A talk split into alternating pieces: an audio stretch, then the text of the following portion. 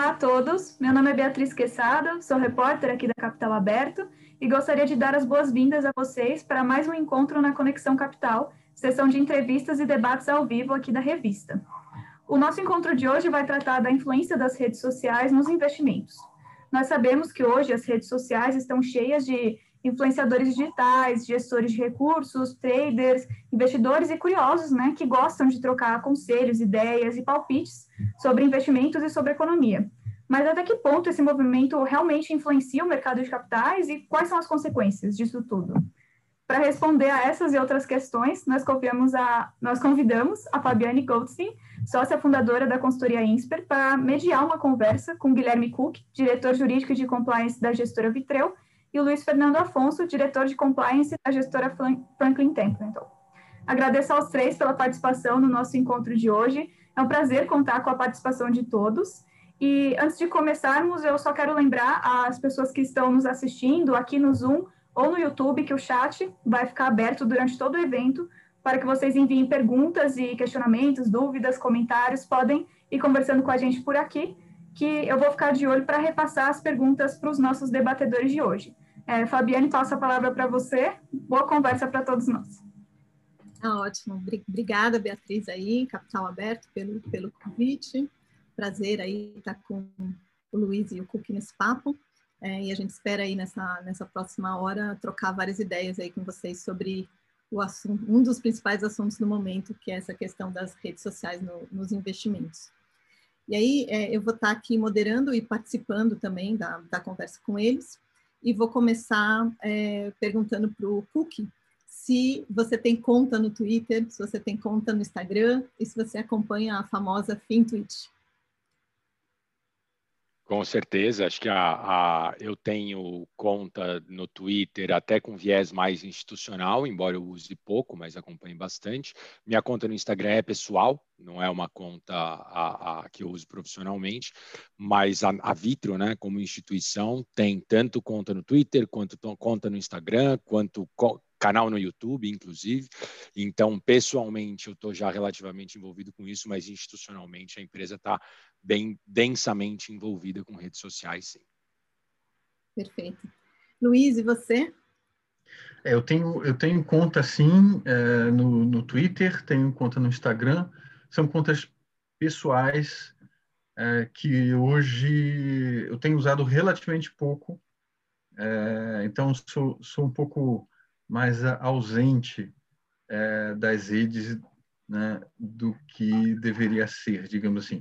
A Franklin não, a Franklin tem uma, uma tradição antiga, né, desde do, dos tempos uh, do Mark Mobius blog, né, lá atrás, uh, Mark Mobius, que é, era um, um, antigo gestor nosso, já tinha uh, um blog que era, era publicado, é, inclusive no Brasil, republicado em, em revistas, né, fazendo comentários sobre, sobre investimentos. Então, a Franklin tem uma política de estar ativa assim na, nas redes sociais. Perfeito.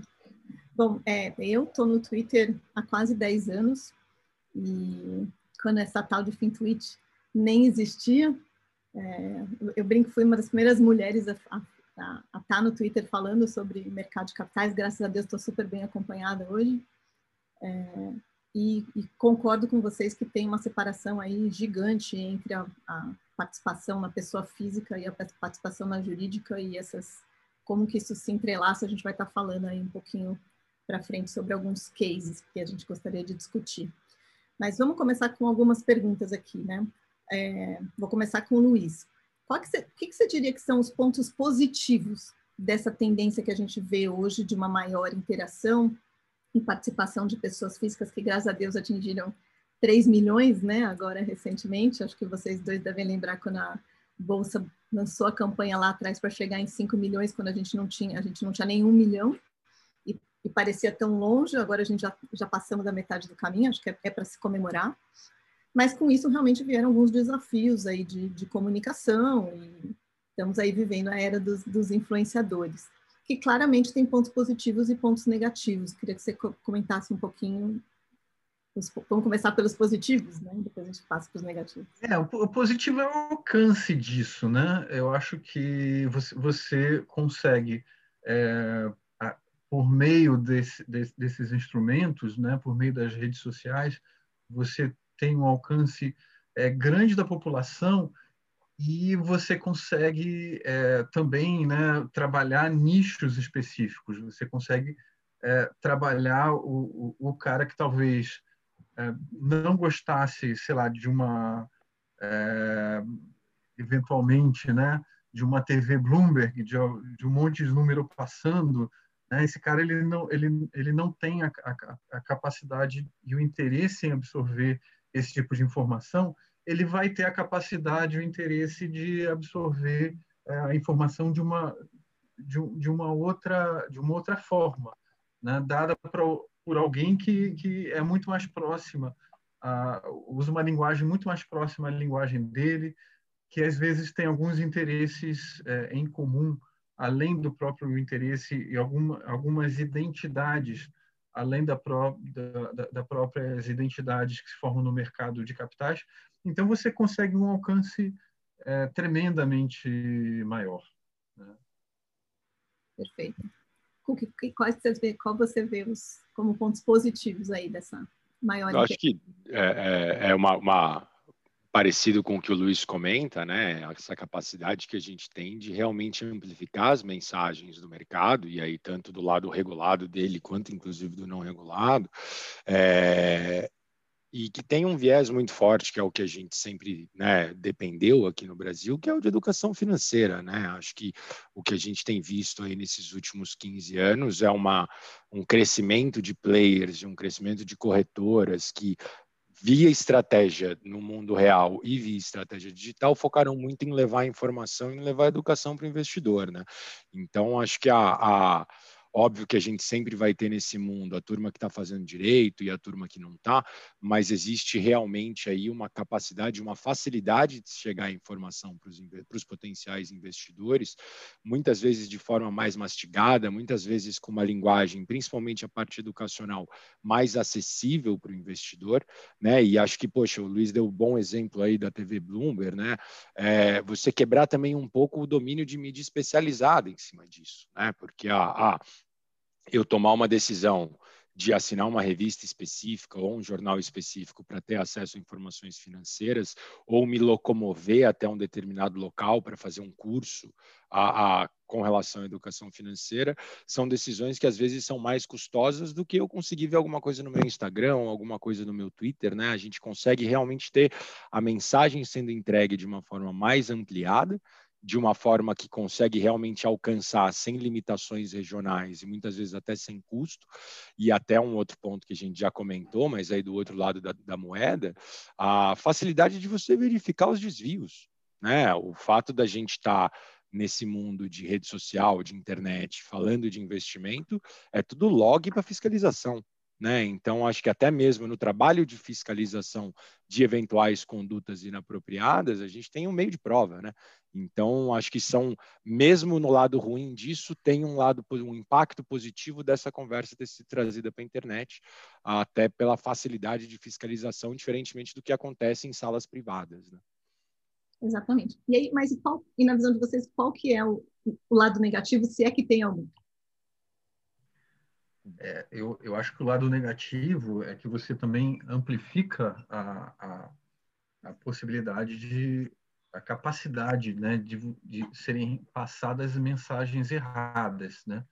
E aí eu acho que a, a regulação de a, a, regulação de mercado de capitais referente a informações, né, ela sempre teve um foco né, de evitar abusos, evitar, digamos, a misrepresentation, né? Você vender alguma coisa como algo que re realmente não faz, vender aquela solução para todos os seus problemas, né? O, o, o dinheiro fácil. Então, a regulação sempre coibiu isso. A regulação sempre procurou garantir né, a explicitação de certos conflitos de interesse que muitas vezes existem por trás né, de, uma, de uma recomendação é, de investimentos. Né? A legislação sempre procurou, ao máximo possível, né, garantir que, que as principais né, informações referentes a uma, uma recomendação cheguem ao investidor. Né? Então, a, a, a, informação ela não precisa ser completa, não se, não, não se pode dar informação completa sobre tudo, né? porque, obviamente, algum aspecto sempre, sempre, sempre escapa, né? mas a legislação sempre buscou garantir um mínimo de, de detalhamento. E, é, eu, e, e, e, eu acho que essas, essas, esses aspectos nem sempre são contemplados aí no mundo que muitas vezes está fora né, da, da, da, da, regulação tradicional, que é esse mundo dos influenciadores digitais atuando em mercados de capitais. Então, é, se perde, né, eventualmente, alguma, alguma coisa aí. Tá? É, e acho que tem muito, né, a, a, obviamente tem a proporção aí que é dada quando a gente vai para um canal é, midiático de internet, qualquer uma dessas redes sociais, com relação à capacidade de amplificação como um, um, um item relevante, mas a, naturalmente, acho que o problema que a gente vai ter é sempre do mau uso dessas coisas, né? O mau uso a, a, dessas informações ou o mau uso das pessoas que estão por trás desses Twitters ou desses Instagrams ou do que quer que seja, que possam estar tá dando, a, a, não necessariamente recomendações, né? Mas dando opiniões de uma forma que possa parecer ou oficial de um lado ou regulada de outra, com determinados usos de palavras de autoridade que a, que a legislação não está emprestando, né? E aí vamos falar aqui um pouco mais objetivamente, né? Pô, eventualmente a gente vai começar a ver, e a gente já tem visto cada vez mais, influenciadores que não têm registro nenhum na CVM, é, e nenhuma. e, e, aí, aqui pensando em registro na CVM, de novo, como palavra de autoridade, né, como um reconhecimento de um órgão regulador, falando esta pessoa tem capacidade técnica para falar sobre esse assunto, né, que eu acho que é o principal valor aqui que a gente tem da autorização CVM nesse aspecto, pelo menos para esse assunto. É, e muitas vezes você vai ter pessoas que não têm autorização nenhuma, que de alguma forma, e talvez por estratégias de marketing digital ou, ou, ou a, a as roupas que estão usando na foto, o que quer que seja, ou as, muitas vezes a gente tem visto, né, pô, pessoas em, nos carros importados, falando, ah, tô aqui fazendo day trade, ganhando dinheiro para cacete para pagar meu japonês, umas loucuras que, pô, acho que a, a, a naturalmente a, são excessos que a rede social permite até que aconteçam mais, mas que também aconteciam no mundo real. Né? E aí acho que esse lado negativo de pessoas que podem ser muito influenciadas por esses influenciadores para fazer uma determinada operação ou para fazer um determinado investimento, é óbvio que é algo que soa como arriscado, soa como negativo, mas que é sempre importante da gente lembrar que se eu, Guilherme, estiver seguindo a Gabriela Pugliese, que resolveu começar a falar de investimento, e ela deu um call para eu fazer uma opção qualquer que seja, no momento em que eu vou fazer isso, eu vou lidar com uma estrutura de defesa do mercado financeiro, eu vou lidar com uma corretora que tem meu suitability, que monitora minhas operações, né? Então, obviamente, a gente tem aqui um espaço novo para mau uso, né? É um espaço que não era comum antes, a gente via esse mau uso dos instrumentos financeiros muito mais no mundo real, de uma forma pouco fiscalizável, uh, mas que eu acho que vem muito com esse contrapeso, né? Por mais que a mensagem fique mais amplificada, com estruturas de fiscalização olhando para essas contas, a gente consegue ter ali as evidências das, dos eventuais descumprimentos de norma. E eu acho que, naturalmente, a gente também tem, não só como dado negativo, mas como uma grande descoberta que a gente tem que ter no mercado, como é que a gente vai lidar com esse mundo, né? Do ponto de vista regulatório, do ponto de vista de compliance, com relação a questões principiológicas, de todo mundo ter a mesma informação ao mesmo tempo, que vai valer para uma companhia aberta, que vai valer para diversos outros instrumentos de mercado, e até eu acho que às vezes a, a, a, a disposição da CVM de fiscalizar. Né? Acho que a gente tem hoje aí, a, poxa, influenciadores que usam aquela tática de, olha, é só minha opinião, eu não sou analista, mas eu acho que isso aqui está bom, isso aqui não está. Né? Esse determinado influenciador ou influenciadora que fala uma coisa como essa, será que isso é efetivamente um dano ao mercado? Quando eu tenho um investidor que está seguindo essa pessoa e fala, ah, quer saber? Vou fazer essa recomendação.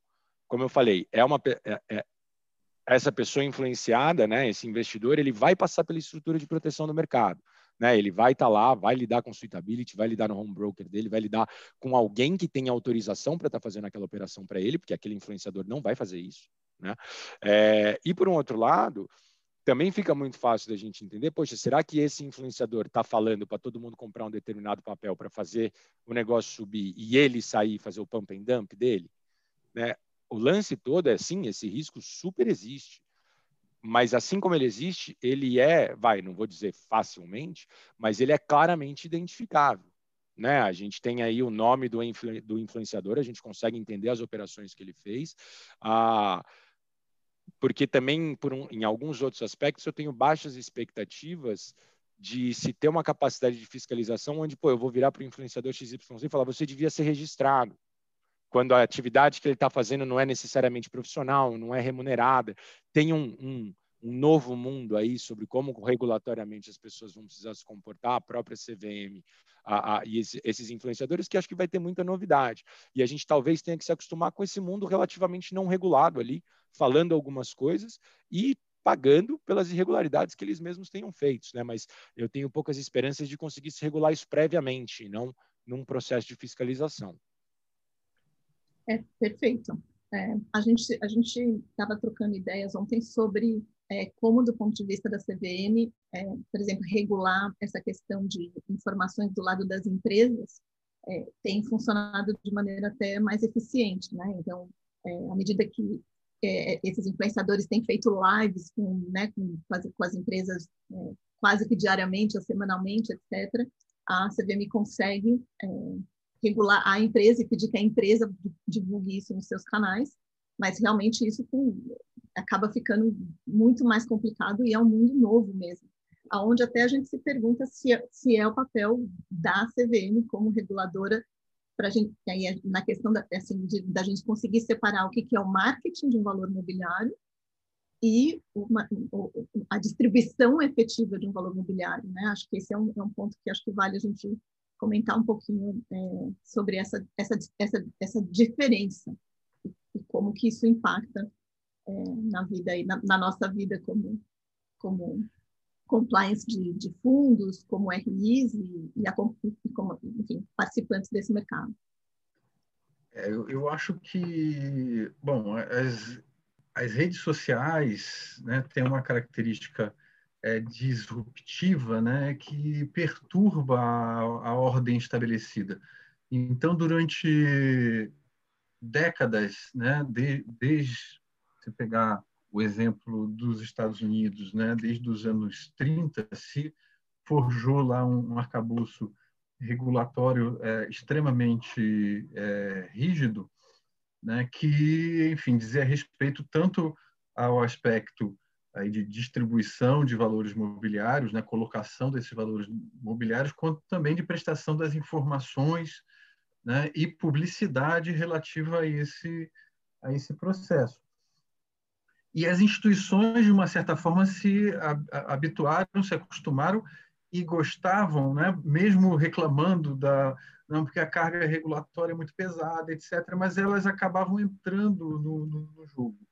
Eu lembro que eu uma, uma vez eu vi um congresso, é, fui a um, um, congresso de fundos da Ambima, a Ambima tinha um congresso é, bianual de fundos de investimento, e eles chamaram o Nizam Guaianás, que era um publicitário. E, e, e no meio da palestra de, do, do, do Nizam veio uma pergunta que era assim, olha, é muito difícil fazer publicidade em, em fundos, porque a regulação é, é muito grande e é complicado e a gente tem um padrãozinho de como apresenta é, re, o retorno para o investidor e tal. O Nizam falou assim, olha, não conheço bem o, o, o, mercado de vocês, mas a impressão que me dá é que vocês estão muito acomodados a essa, essa realidade também.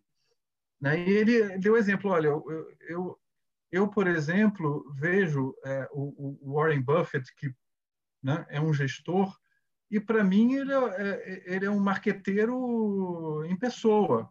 Né? Ele é um cara que faz um, uma, uma, um, encontro anual lá dos, dos investidores dele, onde os investidores disputam a tapa né, um assento para ouvir o, o, o, grande guru falar.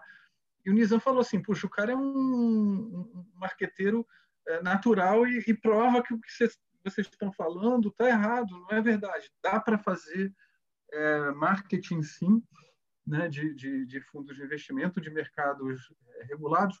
Então, eu acho que houve esse processo né, de uma regulação muito forte, muito ativa, aliado a um, um certo grau né, de acomodação e até porque essa, essa, essa regulação acaba criando aí pequenos, é, pequenas barreiras, né, entrada, né, você começa a ter, ter equipe né, de, de, de legal compliance, que todo mundo tem que checar e tal, e aí você, é, as instituições maiores, de, certa forma, se, se acostumam e gostam disso. E aí você vem essa, você tem essa ruptura é, do, é, das redes sociais. Né? É, e, e óbvio que quando você tem essa ruptura, né, você aumenta o, o, o, risco de um lado, né, porque é, as redes não têm o mesmo grau de, de regulação de outras entidades que estão participando no mercado, mas, por outro lado, você abre também né? E eu acho que essa é a, a, a grande questão. Você abre também, a, digamos, um, um, mercado novo, ou você abre um novo caminho para o mercado atuar. Né? E mais cedo ou mais tarde, né, claro, quando, quando os, os, abusos nesse novo caminho forem sendo é, percebidos, mais cedo ou mais tarde o, o regulador vai conseguir chegar lá, ele vai conseguir atuar nesse, também. Isso faz parte é, da, da, da, da evolução né, da, da sociedade, da evolução do mercado. A gente tem que ter uma, uma, uma, uma, avaliação muito tranquila disso. Né? O que é, eu acho que já é tempo, sim, né, da gente começar a, a, a, a, conversar com os reguladores, né, até em termos propositivos, é falar assim, olha, cara, fomos, fomos atropelados. Né? Esse negócio, né, que a gente tem prospecto de oferta pública de 700 páginas, formulário de referência de 800 páginas, lá, né, achando né, que é, eu estou atingindo o investidor de alguma maneira é, com esses instrumentos, espera lá, vamos, vamos, vamos conversar aqui, porque a gente não está chegando no, no investidor. Né? E aí provocar uma discussão de como é, a gente, é, o, e aí no, os participantes do mercado saem dessa, dessa zona de conforto que durou até pouco tempo atrás. E, e, acho que tem um, um, lado aqui, né, que a gente a, são dois os eventos acontecendo ao mesmo tempo no nosso mercado a, que trazem a gente para esse cenário, né? De um lado é o, a chegada de todas essas redes e a proliferação delas como um todo, e de outro é o aumento da concorrência do nosso próprio mercado. Né? À medida que a gente também, nesses últimos anos, passou a ter cada vez mais o investidor de varejo vindo para o mercado de investimentos alternativos, né? para o mercado de capitais, saindo de banco tal, isso naturalmente junta dois movimentos que envolvem muita gente e uma capacidade de se influenciar ou de se fazer marketing para essas pessoas. Né? Então, acho que se a gente estivesse ainda com taxa de juros a 17%, né? ou com um negócio muito concentrado em bancos, a, a, e aí por um trabalho que foi feito fora né, do, do, do, do, mundo da internet, né? Se a gente for olhar as grandes corretoras, a própria XP que levantou muita coisa nisso, não foi via internet, né? Óbvio que a internet foi uma das modalidades, mas teve muito trabalho corpo a corpo. Então acho que a gente tem essas duas coisas acontecendo ao mesmo tempo. Agora, a acho que tem aqui um pouco dessa. Você falou um termo que é um termo que eu acho que é o grande teste que a gente tem juridicamente, né? Ah, eu lembro há quanto tempo eu olho ah, o que é a distribuição de valores mobiliários, né? E durante muito tempo, qualquer atividade de venda desse valor mobiliário já tinha que ser feito por um agente autônomo ou por alguém que é com certificação, mas poxa, o que, que é a venda, né? O que, que significa o processo de venda? E aí, pô, se a gente puxar lá para trás, a gente tinha comercial na TV, eu podia contratar a Regina Duarte aqui para fazer um comercial sobre a gestora tal, sobre a corretora tal, sobre o fundo tal, colocava lá aqueles disclaimer rapidinho, que parece até bula de remédio. É... Então, assim, qual seria necessariamente a diferença disso para eu contratar, por exemplo, um influenciador de forma remunerada, com public post lá devidamente identificado para falar bem de um fundo tal? Né? E aí, poxa, eu acho que tem uma série de camadas interessantes nessa conversa, onde, por exemplo, o próprio método de remuneração desse influenciador, se eu começar a pagar o cara quanto mais cliente ele me traz, eu começo a botar um pé num negócio um pouco mais complicado que tem mais cara e jeito de distribuição, embora sempre vá aparecer uma entidade de distribuidora de valores imobiliários ali no meio para fazer essa intermediação efetiva, né? É, Agora, eu acho que tem esse lado da separação do que é marketing sendo feito pelo não regulado, que de alguma forma a gente estava mais acostumado a pensar no comercial na TV ou no meu logotipo no jornal, e que hoje, com essa nova mídia que a gente tem feita inclusive através de redes sociais, a gente tem que mudar um pouco a nossa cabeça para entender o que, que é propaganda e não distribuição. Né? Agora, tem um outro lado também, pensando especificamente nas empresas de capital aberto, usando o que você comentou, que é, poxa, nada disso pode interferir em questões principiológicas de mercado, inclusive a de que todo mundo tem que ter o mesmo acesso à mesma informação. Né? Então, acho que um ponto que a gente também discutiu é, eu como compliance, seja de uma companhia aberta ou de uma corretora, tenho que ter algum tipo de processo interno e cuidados para que, se as pessoas que trabalham na minha empresa, se o CFO da minha companhia aberta vai participar de uma live, vai fazer alguma manifestação em rede social, eu não consigo aqui separar se ele vai falar da empresa de, ah, não, isso é ele falando pessoalmente. Né? Ah, ah, eu acho que necessariamente quando a gente está falando de uma pessoa vinculada a uma instituição que obedece às regras da CVM, o post pessoal só é pessoal quando ele está falando da prima dele, quando está falando de vizinho, e não quando está falando de negócio. Né? Acho que existe aí uma necessidade da gente sempre vincular, ah, se eu vou falar de negócios da minha empresa, eu tenho que obedecer às regras de mercado de capitais que a minha empresa está sujeita. Então, eu vi bastante reclamação de, de, das pessoas com relação a, poxa, participação de executivo em live vai dar um puta trabalho, então não participa. Só que a informação tem que ser uníssona, ela tem que ser uniforme. Se o meu executivo está indo participar de uma live que é de graça, que nem todos os investidores da companhia assistiram, essa informação tem que estar disponível para os outros investidores. Ou então ele tem que ficar falando só o que já está disponível, mas esse cuidado ele é muito natural. Né? Eu acho difícil conseguir construir uma tese de que eu, como companhia aberta, não deveria tomar esse cuidado, ou a pessoa não deveria tomar esse cuidado, porque live é outra coisa. Eu não, não, não esse raciocínio não fecha para mim. Né? Então, questões que são principiológicas do nosso mercado, sobre vários aspectos, de todo mundo com acesso à mesma informação ao mesmo tempo, de, pô, você não garante retorno, você quer falar do, do, do, do e aí até só para complementar, usando, uh, indo por essa questão do você não garante retorno, poxa, tem todo um lado de linguagem, e esse é ótimo exemplo do Nizam que o Luiz deu, a linguagem que a gente usou no mercado para varejo nos últimos 15 anos é uma puta do mantivenda. Né? Acho que pô, você vende fundo de renda fixa mostrando o fator de risco, uma, a, a, e, e é, é, uma coisa que eu particularmente entendo como quase que preconceito. Né? Acho que a gente ali, como Vitro, que tem uma linguagem bastante já mais dinâmica ali de comunicação, a própria Empíricos, com quem a gente está se associando, que a gente tem uma parceria muito forte começou a usar um tipo de linguagem que muita gente se assustou. Mas existe aqui, a gente tem uma métrica que a gente faz, que a nossa comunicação tem 50% de linguagem de venda, 50% de linguagem de risco. Só que acho que a gente vinha de um mundo, e aí, a, a, usando um pouco disso que o Luiz falou, onde, além da gente falar mais de risco do que de possibilidade de ganho. Não sei porque se tinha alguma vergonha ou algum preconceito com relação a isso. Era uma linguagem normalmente muito travada e muito voltada para a venda. Mais do que isso, uma linguagem quase incompreensível.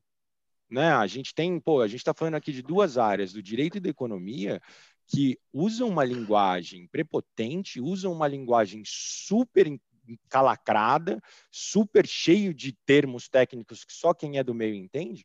Só que, porra, direito e economia são fundamentais para qualquer cidadão exercer sua cidadania política e a gente fica usando esses papos malucos que a gente gosta de ter.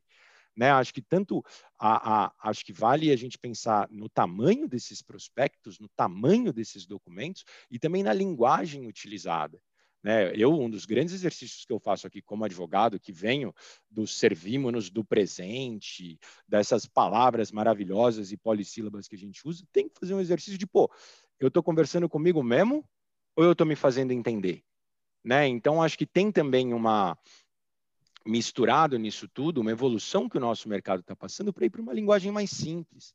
Né? E aí, para usar um último exemplo aqui, que é o exemplo que eu sempre gosto, que é a linguagem de alavancagem em fundo é uma das linguagens, é um dos fatores de riscos mais importantes que a gente tem para colocar, que o meu fundo pode alavancar e que eventualmente você pode perder mais dinheiro do que você investiu.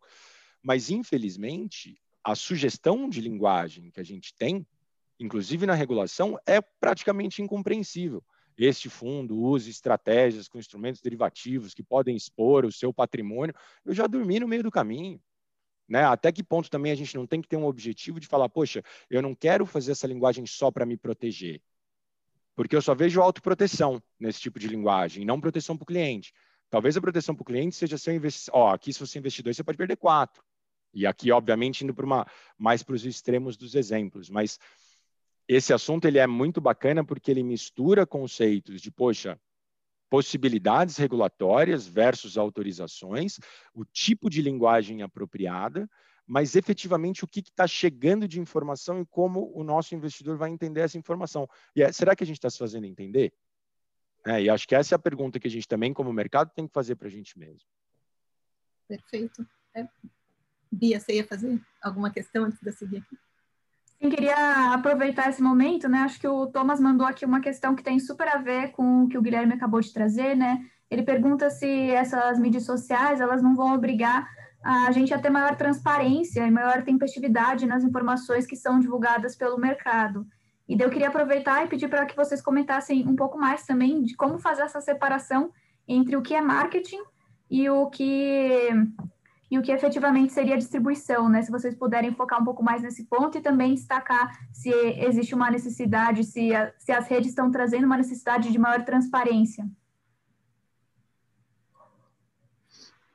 Bom, eu, eu... quer começar? O, o, Fabiana, quer fazer um é. comentário antes? É, na verdade, é, a gente, o que eu ia trazer, é, nessa linha da pergunta dele, é, eu acho que tem, e, e, é o que eu tinha anotado aqui da gente é, discutir, é essa questão uhum. da democratização da informação, que, que, a gente já falou um pouco aqui hoje, é, e o quanto isso, na verdade, foi mudando ao longo desses anos, que a verdade é que para a pessoa, especialmente para a pessoa física, né, que é o que a gente está é, discutindo mais agora, a, a, informação efetivamente não era tão democrática, né?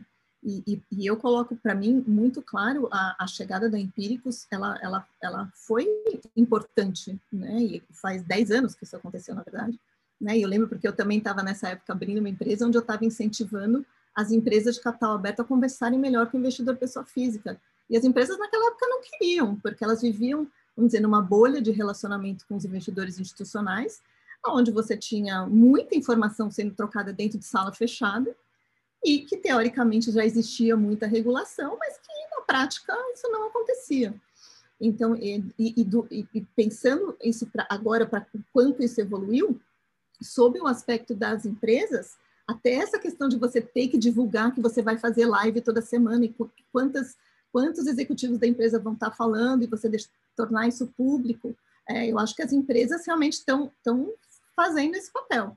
Mas é, tem, tem um desafio aí de também de você equilibrar para não engessar tanto ao ponto de como a gente até essa discussão que o que estava falando do quanto você engessa a própria linguagem a ponto de você deixar a pessoa com mais medo do que efetivamente é, né, você conseguir equilibrar o, o custo e o benefício né, dessas questões todas. Esse é, esse é um ponto para trazer, mas vou abrir para vocês aí, tá? É, hoje você está sobre um escrutínio muito maior.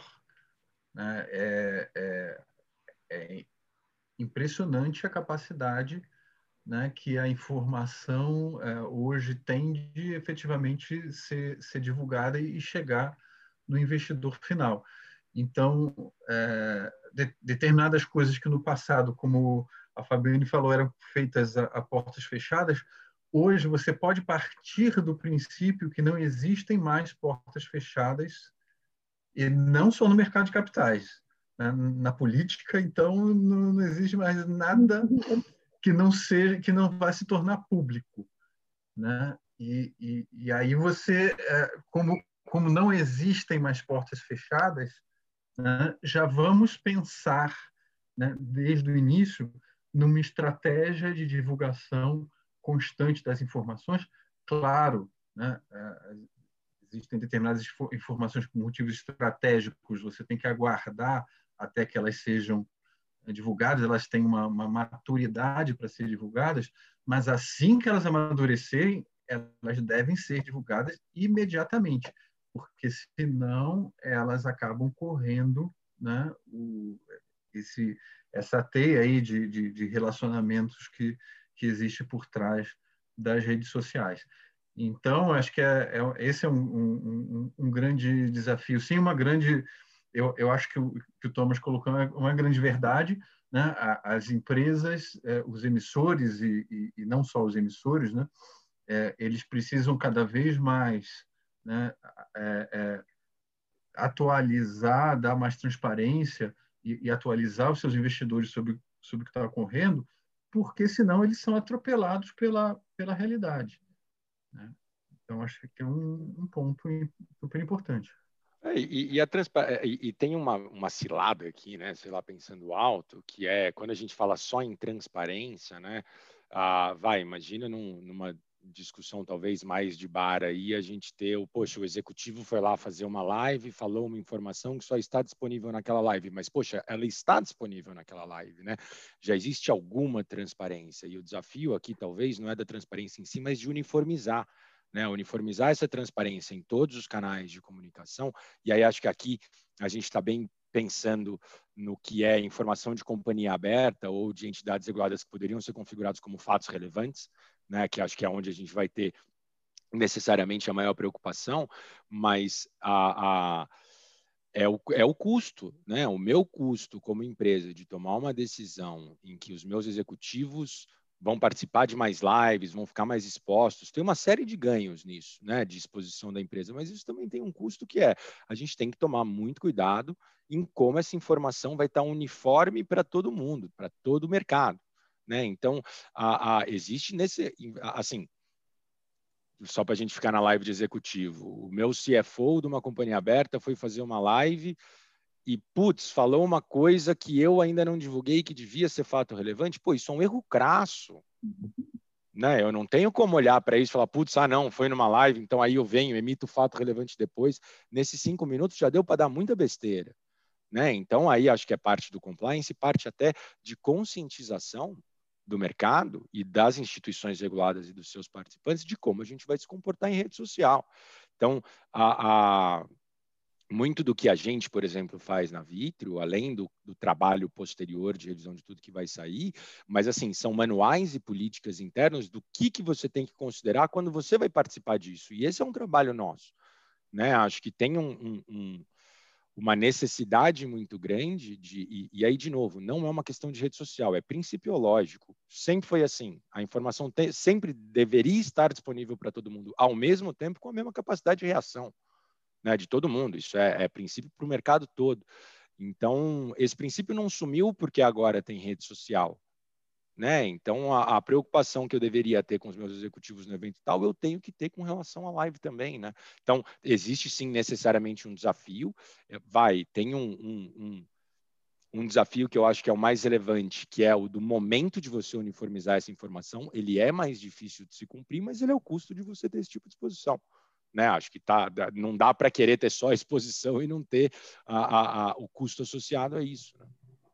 É, e, e, nessa linha, eu queria é, trazer essa discussão para essa lógica de como que a gente deve estar tá se expondo nas mídias sociais, porque a gente estava comentando né, das contas pessoais e das contas é, profissionais. A gente sabe que hoje lá, no, principalmente no, Twitter, que é um dos principais canais, você tem é, os canais que são considerados institucionais, por exemplo, das assets, e tem os canais pessoais dos portfólio managers das assets, que que por mais que são canais pessoais, são claramente canais onde são comentadas opiniões sobre até uh, disclosure de portfólio ou defesa né, de posições que hoje são públicas, né? Então, essas carteiras dos fundos, claro que há 10 anos atrás eram a gente tinha que entrar em, sei lá, acho que era economática, era a única que tinha essa informação. Hoje elas são discutidas publicamente e você tem ali os defensores do fundo A que investe no Magazine Luiza e no fundo B que investe lá em,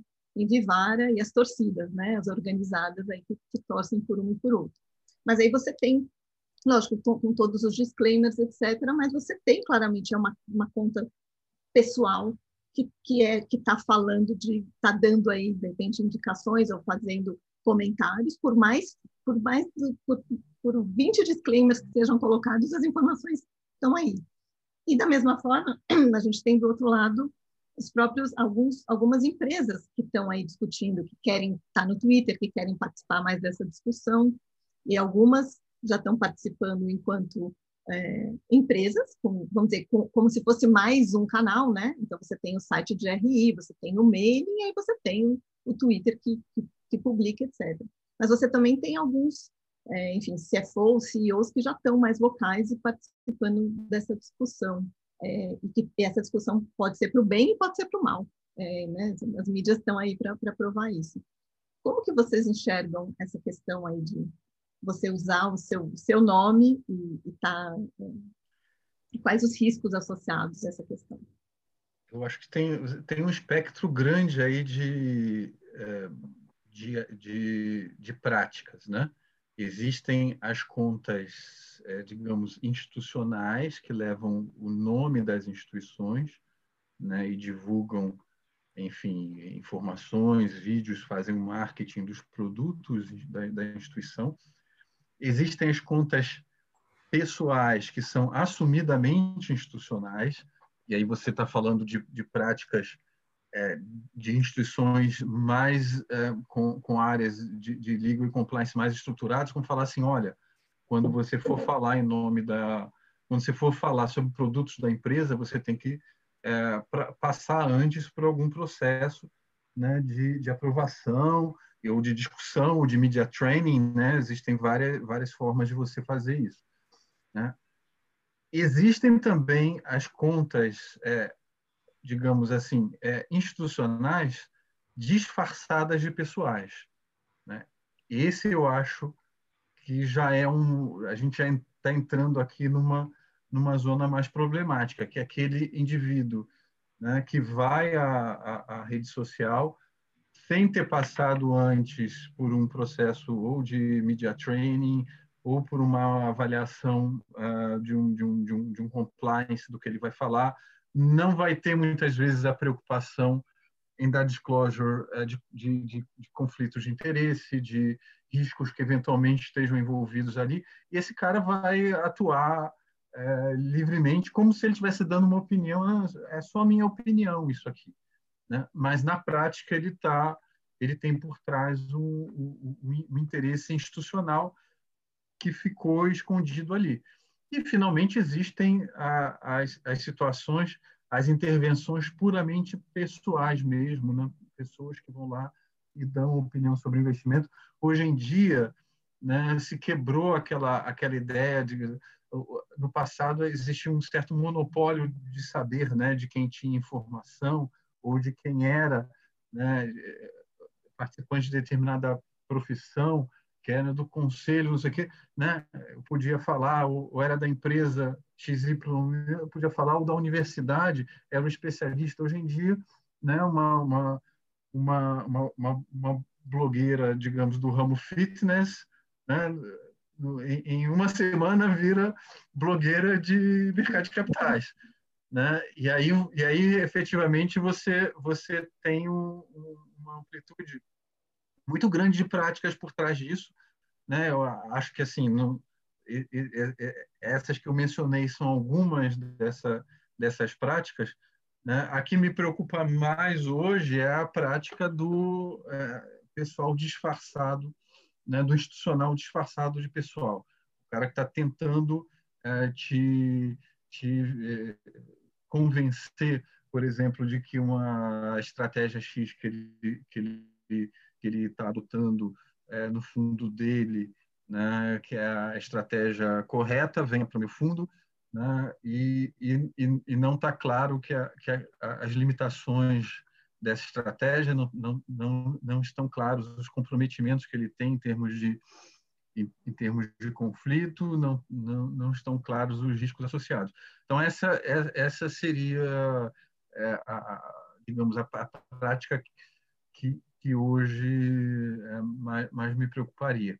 Acho que, novamente, né, em algum momento o regulador vai chegar lá, ele vai, vai, vai atingir e aí uma coisa que o Cook comentou no início que é extremamente importante, né? A internet ela nunca esquece, ela guarda o registro de tudo, né? E se, por exemplo, se eu estou lá né, incentivando a aquisição do, de um papel e na verdade estou montando por trás uma posição vendida, esse esse registro vai ser fácil, né? De ser é, puxado aí, né? E vai ser fácil eu caracterizar isso né, como um ato de manipulação de mercado. Então, assim, é, eu acho que existe um gap regulatório, sim, né, principalmente nessa, nessa questão aí que não fica muito clara, às vezes, de, do, do, do, conflito de interesse. Né, assim, esse cara está falando isso porque ele, como opinião pessoal, ele está falando isso porque está vinculado à instituição, ele está falando isso porque quer é, ir para nova instituição, né? ele está querendo emprego na, na outra que ele está elogiando, né? qual é o, que está por trás. Então, existe um, um, um gap regula, regulatório, sim, mas o, o, o, lado bom da história que o, que o, que o, que o, o que é, é, levantou é que existe também um, um, um tracking disso. Você consegue levantar essa informação.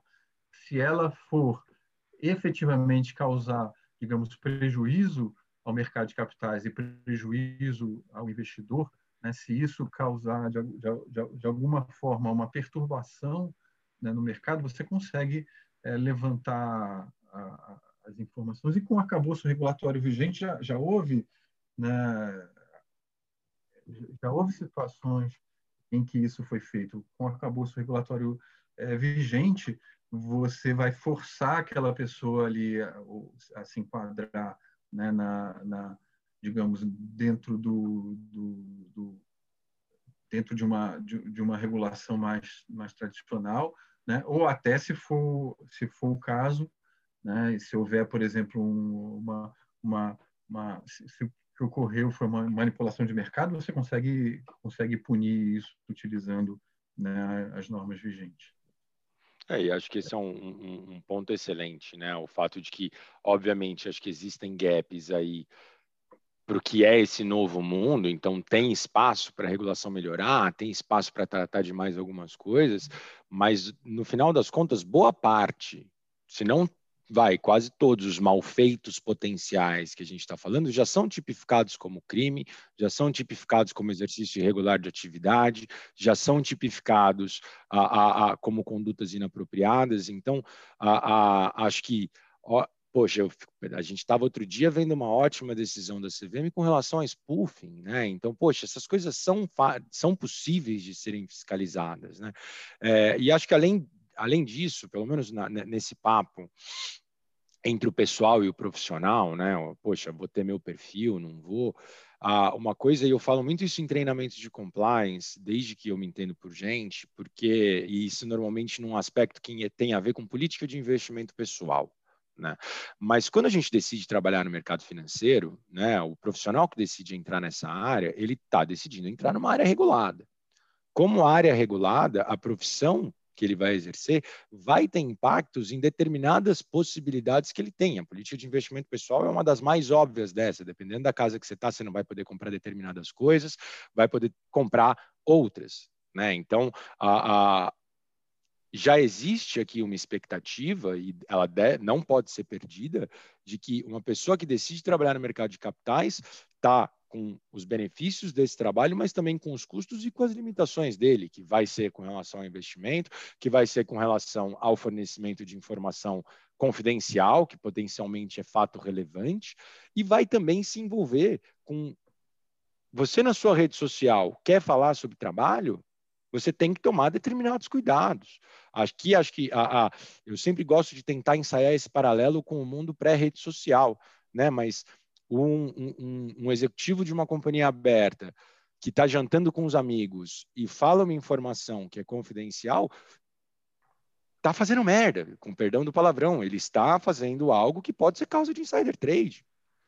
E se ele está fazendo, e, e, a empresa tem que falar, você não faz isso no jantar com seus amigos. Ah, não, estou no jantar com meus amigos, posso fazer porque é um momento pessoal. Não, não é. E aí acho que tem uma transcrição aqui, que a gente pode fazer uma transferência dessa situação para esse mundo, que vai. A, a, eu, eu tenho pouca paciência dentro das instituições que eu trabalho para esse papo do ah, não, mas é, eu posso fazer o que eu quiser na minha rede social. Não, não pode. Você quer fazer o que você quiser na sua rede social com relação ao investimento, sai do mercado financeiro. Entendeu? Acho que tem coisas mais. Ah, ah, óbvio que aí a gente vai encontrar as camadas, né? Onde, poxa, não, mas eu quero fazer coisas educacionais no meu perfil pessoal. Beleza, você sabe bem o que, que é educacional? Sabe o que, que significa? Vamos desenhar a amplitude que você tem de atuação, porque eu também não consigo me ver numa situação ou presumir a situação de ah, poxa, as gestoras podem, né, ou corretoras, ou o que é que seja, ah, podem ou não ter esse tipo de atitude com relação a restringir o uso de redes sociais pelos seus funcionários que estejam falando de investimento. É parte do nosso dever de diligência. Né? Então, o, o, o, é uma novidade que a gente tem que lidar, seja como compliance, as pessoas também, vai ter gente que vai reclamar, vai ter gente que não vai gostar, mas assim, está dentro do mesmo custo para mim, o mesmo custo do investimento pessoal. Ah, aqui na, na Vitro você não pode comprar ação, não pode. Ah, mas eu queria comprar ação, você está interferindo no meu direito de compração, então eu vou trabalhar em outro lugar. Né? Então, também tem aqui algumas soluções que envolvem a, a, a na própria relação com o funcionário que a gente tem, falar, ah, meu amigo, minha amiga, você veio trabalhar no mercado financeiro, existem regras que você vai ter que seguir, né? Então, seja o prestador de serviço, seja a companhia aberta, né? Acho que é, é, é, de novo, muito parte do trabalho do compliance fazer com que as pessoas se conscientizem disso, né? Pessoal, queria só interromper vocês para fazer uma, uma, outra pergunta aqui. O Guilherme perguntou é, o que, que a CVM ainda pode melhorar em termos de regulação, né? Vocês falaram um pouco que várias, várias dessas situações já, já, podem, já podem ser endereçadas né, com o arcabouço legal que a gente tem agora. Eu queria que vocês comentassem se ainda tem alguma coisa que pode melhorar. Bem, eu acho que isso, isso, isso é papo. A gente pode marcar uma próxima live e aí convidar é, a CVM, fica como sugestão, né? Vamos trazer até PowerPoint, Luiz. Aí, aí a gente tem. É, exatamente. A gente. Eu acho que é, é melhor marcar várias, várias lives em capítulos, né? Para gente, a gente começar. É, eu, eu, diria que assim o, o regulador é, tem, tem, hoje um grande desafio, porque é, o mundo que ele, que ele regulava né, ele foi, ele está em, mudança acelerada. A mudança não está só na, nas redes sociais, né? A gente tem que acrescentar é, aí o ingrediente cada vez mais presente das, das fintechs, né, das novas formas também de é, atuação no, no, mercado financeiro e de, e de capitais. Então você tem uma, uma uma grande, uma, assim, um número grande de, de, de avenidas para atuar. Né? Eu, eu começaria, assim, algumas coisas que eu acho importantes é, a gente é, chamar atenção, né? É, primeiro, assim, o, o, os modelos tradicionais que a indústria se, se acostumou durante anos, se acomodou, não foi só o regulador, tá? Eu vejo às vezes né, uma, uma, digamos assim, uma tendência de usar uma, uma, uma, linguagem é, pouco transparente para o investidor, uma, um jargão, às vezes está mais no mercado do que no próprio regulador. Né? São os economistas, os advogados das instituições, né, ali tentando um pouco defender, digamos, o, o, o, achando que ali assim que eles defendem o ganha-pão deles, né? enrolando, botando linguagem, coisa que, que, o investidor não entende. Então, assim, esse modelo que é, ele é um modelo que tem um forte peso regulatório na sua criação, mas ele foi sendo perpetuado pela prática da, da, das instituições, dos participantes do, do, do mercado, esse modelo ele está em jogo. Então, o regime informacional né, das, das SAs, né, a forma de divulgação de informação de fundos, o regulamento de fundos. Né? Eu, eu entrevistava estagiário para compliance, primeira pergunta que eu fazia, você tem dinheiro em fundo? Tenho. Lê o regulamento? Não, ninguém lia o regulamento. E isso eram pessoas que estavam interessadas no pessoas interessadas no mercado, aplicando para serem profissionais da, da área, né? Então, assim, o, o, o, isso é um, é um grande desafio, é um, um desafio interessante, mas eu acho que rever esse regime informacional tem que estar na agenda. Inclusive está na agenda o uso de novas mídias. Por que, que o prospecto tem que ser um calhamaço de papel de 700 páginas? Por que, que não posso né, incluir aí alguma, algum recurso multimídia que o cara consiga entender, enxergar, fazer um vídeo, entrar, sair, né, ter acesso?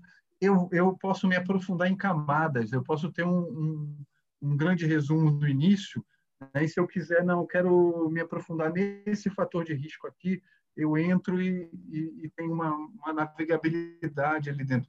Enfim, isso é um, uma ideia já viajando, é, já, já fica para próximos seminários. Então, acho que a primeira coisa é, é, é o regulador começar a repensar esse regime informacional, e a outra coisa é se preparar também é, para uma, uma fiscalização nesse contexto. Então, você hoje né, tem. É verdade, o Guilherme fala, não, as coisas ficam ali gravadas na, na, na, na, na internet. Né? As coisas ficam ali, não saem do, da, da, da internet. Perfeito.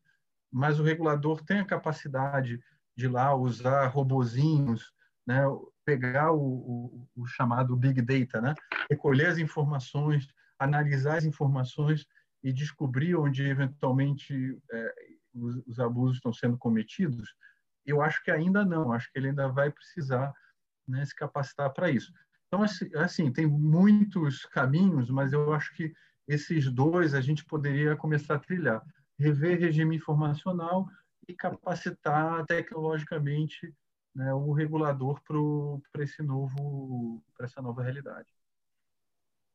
Eu concordo aí com tudo que o Luiz falou. Acho que ah, e não é nenhum acréscimo, né? Mas acho que tem um lado aqui de se também pensando em regulação, talvez a CVM lidar um pouco mais frontalmente. Aí não sei se vai ser CVM ou Ambima, mas com essa nova dinâmica de distribuição de valores mobiliários, né, onde a gente tem cada vez mais entidades como corretoras, por exemplo, contratando influencers para falar da corretora com lá o avizinho, porque hoje o Conar já segura essa onda, né? Vale lembrar disso, né? Por causa do Conar eu já tenho que colocar lá material publicitário e tal, mas deixar um pouco mais claro o que são os limites desse marketing de valores imobiliários, porque ele é um dado, ele já está acontecendo, ele já vinha acontecendo, mas com o tamanho do nosso mercado, acho que era uma coisa menor e hoje está muito mais evidente. É, e eu acho que tem aí um trabalho não de regulação, mas de educação né, e que eu acho que a CVM tem feito muito bem, com um aplicativo novo, com Instagram. Eu sempre gosto de ficar publicando aqui também as coisas que a CVM publica, de a, a levar para o investidor, levar para as pessoas, né? E aí acho que, poxa, vamos pensar em estratégia de marketing digital para a CVM, sabe? Mas de levar para o investidor a informação do que foi, é uma parada que eu também sempre gosto de falar. O investidor precisa entender que quando ele faz algum investimento ou está lidando com uma entidade regulada, ele tem mais proteção. Né? Se eu estou assinando um relatório de um analista, eu tenho muito mais proteção pelas obrigações que esse analista tem, inclusive perante na, na, elaboração do relatório, quanto na relação dele comigo, por exemplo, do que uma pessoa XYZ que eu decidi seguir, não tem autoridade nenhuma, e aí depois eu vou querer reclamar que segui a orientação daquela pessoa, né? Assim, pensando do problema, né? Putz, tive um problema, segui uma recomendação, a CVM me ajuda nisso? Não vai ajudar. Porque você está seguindo a Gabriela Pugliese falando para você fazer day trade. Então, tem uma coisa que dá, eu acho que é uma iniciativa que a CVM tem tido e que eu acho que também é boa parte do caminho, é trazer para o investidor e para o mercado a sensação de o que a CVM está dando é palavra de autoridade, eu sou um órgão que está aqui, assim como o CRM fala, essa, essa, essa pessoa aqui pode ser sua médica. Eu estou falando que essa pessoa tem capacidade técnica para falar sobre investimento e entenda que fazendo com pessoas reguladas você está mais seguro. Né? Então, acho que tem aí também um caminho, e que, de novo, acho que a CVM já está fazendo super bem nisso. O que a gente precisa conseguir é amplificar essa mensagem, como um influencer também consegue, para que o, o, o investidor brasileiro também tenha essa sensação de segurança, que ele entenda que quando ele decide ir pelo caminho regulado, ele vai ter mais proteção. Né? Ele tanto tem mais chances, vai, até de rentabilidade por estar trabalhando com uma equipe profissional, quanto está lidando com um mercado regulado, que se fizer besteira com o dinheiro dele, ele vai ter uma série de recursos. Eu gosto sempre de lembrar qual que é o nosso pânico aqui, Luiz, principal, como jurídico também de uma empresa como a nossa? Alguém entrar com uma ação na justiça comum com relação ao fundo de investimento. Entrou na justiça comum, perdeu. Né? Qual é a nossa chance de conseguir pensar em convencer um juiz do que está acontecendo, que traz relação de consumo para a conversa? Né? Então, tem aqui um aspecto, meio que por causa do custo Brasil, que é bom ser investidor no Brasil. Você tem bastante defesa, né? Dependendo do juiz que você cair, você até tem mais defesa do que deveria. Então, tem aqui também, acho que além de esses ajustes na regulação para adaptar para o mundo mais internetico aqui, um lado também de um trabalho muito forte de mostrar é melhor quando você está com alguém que é CVM, porque você, investidor, tem mais proteção com relação a isso. Né? E, e, aí, talvez até, desculpa complementar um pouquinho, é, só uma coisa rápida. Eu acho que o regulador, e aí CVM e talvez também Ambima, né, um primeiro passo seria assim: vamos, vamos ver quem são esses caras grandes, aí, esses grandes influencers. Vamos chamar esses caras para uma conversa. Porque eu acho que também você, você pode tê-los como aliados. Né?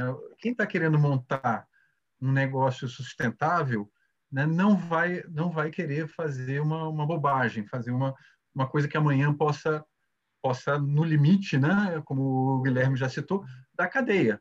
Né? Tem coisas aqui que você faz em, em mercado de capitais que dão cadeia.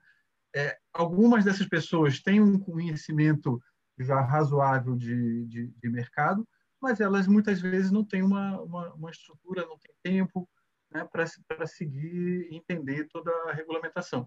Então, assim, uma, uma primeira coisa, assim, zero de jogo. Chama os caras para conversar, vamos pensar num cursinho de, de, de, normas, leis de mercado de capitais para esses caras. Eu acho que é uma coisa que pode, pode ser feito a curto prazo e, dar um efeito muito, muito positivo. Perfeito. É, só, acho que um, um, uma última informação é que normalmente a, a experiência mostra que normalmente o regulador está ligado, mas ele está correndo atrás das práticas, né? Então, se a gente lembrar como a mídia social foi regulamentada pela SEC nos Estados Unidos, foi a partir de um problema que o Reed Hastings da Netflix teve, porque ele postou no Facebook dele alguns indicadores de crescimento da Netflix que acabaram sendo que aí no dia seguinte a ação subiu e a SEC entendeu que ele estava dando uma informação privilegiada por meio do Facebook pessoal dele. Só que o que acabou acontecendo dessa história foi o entendimento do regulador de que, na verdade, o movimento da ação não teve a ver com o que ele postou no, no, no Facebook pessoal dele, mas, ao mesmo tempo, o regulador precisava evoluir para regular essa lógica e para que é, a empresa transformasse, se caso o CEO passasse a usar esse, essas, esses canais como canais de, de disseminação de informação, eles deviam estar é, definidos né, na, nas regras e enfim, prospectos e protocolos de que sim, o canal pessoal do Reed Hastings no Facebook vai ser considerado um, uma fonte é, oficial de divulgação. E com isso mudou-se toda a regulação na, na SEC em relação à divulgação em mídias sociais. Isso eu estou falando aconteceu em 2014 ou 2015. Então, acho que também tem a lógica da, do, da, da próprio, do próprio regulador entender o que está acontecendo, porque senão, a cada, se ele tiver que reagir, mudar a regulação a cada minuto que, né, que a nossa tecnologia muda, fica impossível regular também, né? E, e, só complementando também esse ponto, porque eu achei bem boa esse exemplo também, Fabi, que é, é pô, né, acho que o camarada é o CEO do LinkedIn, que é uma empresa listada, né, a, a chega, faz o comentário no Facebook dele, a presunção de que não tinha problema, eu tenho dificuldade de acreditar, sabe? E, e, e, tem uma coisa aqui que eu acho que é importante também da gente sempre ter na cabeça, que eu acho que muito corretamente é como a CVM funciona, a SEC funciona, e que eu acho que para o ambiente de mercado de capitais faz sentido, que é, e vamos pegar esse próprio caso do LinkedIn. Eu, SEC, vi uma coisa estranha, você postando uma movimentação de mercado, quem me explica que não foi o caso é você. É, a gente tem uma inversão de ônus da prova, ah. onde a gente não tem um regulador de mercado de capitais tendo que fazer provas cabais para condenação, porque esse mercado é complexo demais. Né? Então, é, é, a gente, como, de novo, parte do nosso dever de diligência, conseguir mostrar, eu, se, por exemplo, diretor jurídico do LinkedIn, vou mostrar, ó, não, isso aqui não teve a ver. Agora, o regulador, eu acho que, e aqui a gente tem N situações de processos administrativos que a gente já, pô, desde insider, de outras coisas, que o regulador vem com a suposição, olha, me parece que você fez isso, me prova que não, com evidência, né? Então, acho que tem aí um, um, um eu acho perfeito comentário, acho que também é, é, é, complicado a gente ficar tentando, tentando seguir, porque daqui a pouco vai aparecer o TikTok de mercado de capitais e alguém vai dar 10 dicas de investimento em 6 segundos, sabe? Então, assim, tem aí um. E aí vai um... desaparecer ainda, né? Exato, é. E, e, aí tem um papo que, e que eu acho que é por onde a gente já vai mesmo, e um pouco do que a gente está falando, que ele é principiológico. Né? A gente tem alguns princípios que putz, estão aqui desde que o mundo é mundo, que o mercado é o nosso mercado. Né? Então, há, há muitas vezes em diversos outros cenários, a gente troca essa ideia lá na Vitro, pô, vamos fazer alguma coisa que ninguém nunca fez? Vamos. Vamos fazer alguma coisa nova que a própria regulação ainda não prevê? Vamos. Como que eu faço isso? De qualquer jeito? Não, seguindo o princípio. Princípio que preenche essas lacunas, né? Então, eu acho que o princípio da equidade de informação, o princípio da lealdade, do dever fiduciário, tudo isso é, são as lacunas que a gente precisa para essas situações novas, né? Sempre que a gente recorrer a eles, a gente vai achar a resposta, né? Então, a, a acho que, poxa, falamos bastante aqui, mas acho legal esse conjunto do que foi falado com relação a. Também não é para sair uma resolução, que agora a CVM está fazendo resolução, sobre influencers. Né? Esse é a, o próprio exemplo que o, que o, o Luiz também deu sobre chama para conversar, eu acho fantástico, porque a, a o Francisco Bastos fez uma live recente com uma EDA sobre influenciadores, que também já foi super legal para você conseguir separar o joio do trigo e afins. É, mas, poxa, na própria discussão, na época em que a Empíricos saiu da CVM, entrou com aquela ação, começou aquela briga, um dos principais pontos para se chegar num termo de compromisso e para se reconhecer, puta, vamos fazer esse negócio do jeito correto, teve a ver também com o reconhecimento da CVM da capacidade que a Empíricos tinha de trazer os investidores para o varejo. Passamos 20 anos que isso não aconteceu. Esses influenciadores também estão fazendo isso. Né? Então, ao invés da gente talvez olhar para eles como necessariamente entidades que estão fazendo mal para o mercado de capitais, talvez eles sejam os nossos embaixadores. Né? Então, o, o, o tem aí mudanças de perspectiva que eu acho que são plenamente possíveis também. Óbvio que vai ter espaço para mau uso, óbvio que vai ter gente que tem que ser presa, entendeu? Só que essas pessoas, eh, tem o boi gordo da vida para a gente lembrar, né? Tem um monte de outras coisas que a gente vai poder lembrar nesse aspecto que é natural de um mercado de capitais. Né? Pessoal, a gente já até ultrapassou um pouquinho do, do, nosso tempo aqui de conversa. Eu queria só perguntar se, de repente, o Luiz e a Fabiane querem, o Luiz e a Fabi querem fazer alguma consideração final para a gente já passar aqui para o encerramento. É, você quer? É, acho que... Eu só, só queria agradecer né, a todos. Realmente, a gente, a, gente, quando a gente fez o ensaio ontem, a gente já sabia que falar só uma hora sobre isso era pouco. Acho que a gente né, teve, tem aí muito assunto para a gente falar, mas queria agradecer mais uma vez essa oportunidade e seguir aí à disposição para conversas aí no que precisarem sobre esse assunto. Encontro é, vocês também... no Twitter, né? Se quiserem. Igualmente, eu acho que é agradecer e né, isso é uma, uma, uma agenda enorme de, de conversas, então, é, mais tarde, se vocês quiserem voltar ao assunto na, na Capital Aberta, eu acho que é, vale a pena sim. a gente que agradece a participação de vocês, né? A Fabi pela condução, ao Cook e ao Luiz pela participação no debate. Como vocês falaram, ainda tem esse assunto ainda tem muito pano para manga, né? Com certeza a gente vai continuar de olho nisso, de olho nessa, nessa parte da regulação, mas também de todos os outros pontos que vocês trouxeram aqui. Acho que foi um debate super rico. E só antes de encerrar completamente, né, eu quero aproveitar ah, para convidar vocês que estão assistindo a gente para ficarem de olho nos próximos eventos da Conexão Capital. Essa quinta-feira a gente tem um, um encontro sobre ofertas públicas de aquisições de ações. E na semana que vem o tema é futuro do petróleo. Vocês podem conferir a agenda com todos os nossos eventos lá no site da Capital Aberto. Esperamos vocês por lá. Então, boa noite a todos e obrigada. Tchau, obrigada. Boa noite, obrigado.